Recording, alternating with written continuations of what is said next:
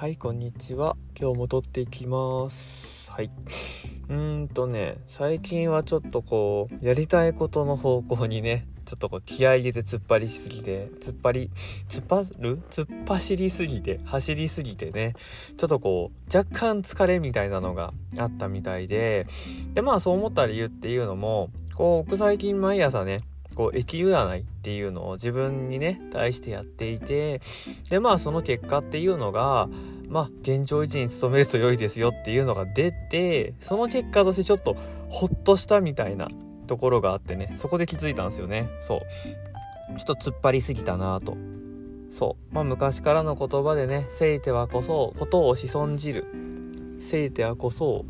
こあ下回んねえな今日。まあいいや。そう。まああの急ぐとねあのうまくことが運ばなくなりますよみたいなね格言がこう昔からございましてそう。でそこでまあめちゃめちゃ感じたわけなんですよね。ああめっちゃせいてるわってね。そう。うん。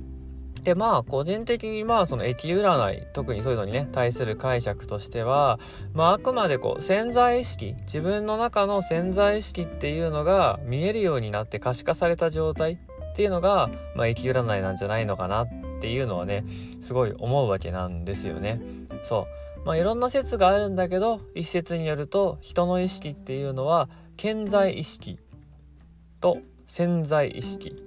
健在してるやつと潜在してる潜んでるやつ2種類ありましてざっくりね。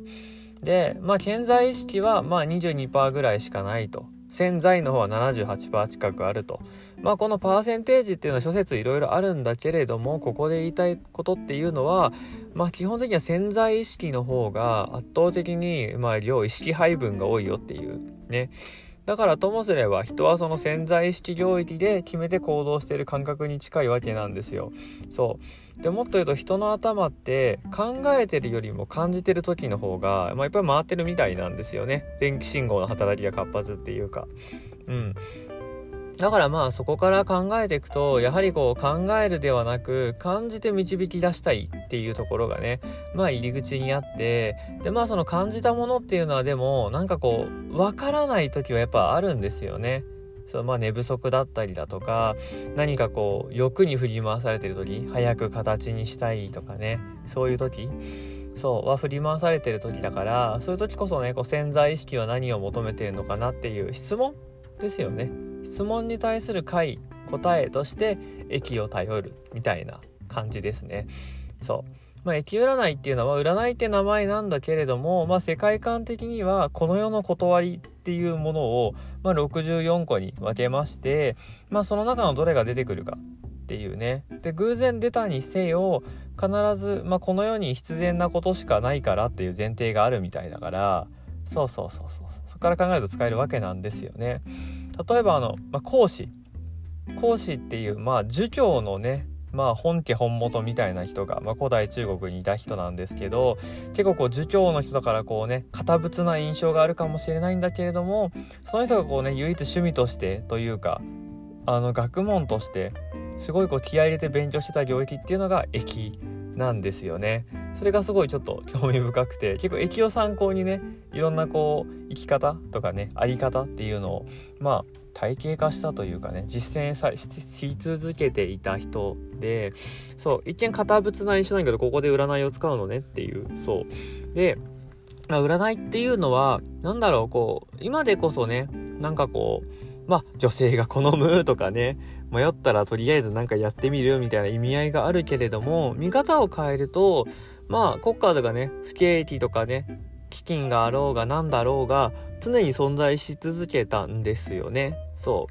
う。もっと言うと日本国内においては、まあ、陰陽業っていうところがあって要は国家公務員としての陰陽師がいたわけなんですよね。そう明治維新前までかな。文明開化の後もいたのかな？確か。そうそうそうそうそう。でまあ陰陽師っていうのはそのまあ安倍の生命的な式神がどうたらこうたらとかももちろんあるんだけど主なあの業務としては戦術まあ占うってことなんですよねこの方位にこういうところを置くの配置するのがいいとかこの土地がいい悪いとかねえーと、確か平城京から平安京に確かすごい短期間で移ったと思うんだけど、それって風水的に良くない立地に、まあ、都を作っちゃったんですよね。平城京だったかなそう。でその後すぐに、まあ土地のね、災害にいろんなものに見舞われて平安京に移ったっていうのもあって、まあそういう風水の流れももあるからね。例えば京都なんかこう道をきれいにねあの五番状に揃えたりだとかあとは一応東京の方にあるこう山手線のあの輪っかっていう丸の形もねあの結界的な意味合いがあったりだとかしてそう結構そのね国家の決め事の一個の要素としては占いはもう前から普通にあったっていうそう。でまあうんそうね、実際にその経営者の人とかでも、まあ、何億も稼いでる、年商何億もっていうところの経営者の方とかも、どこかでその風水とか運気の流れとかね、そういうのを使う人も結構いるみたいなので、まあ、全然こう、怪しいものとか全く使えないものではないなっていう所感があると。うん。で、やっぱりこう、なんでしょうね。うん、自分でこう、個人で自立していけば自立していくほど、自分の判断、っていうので決める行文が増えていくわけじゃないですか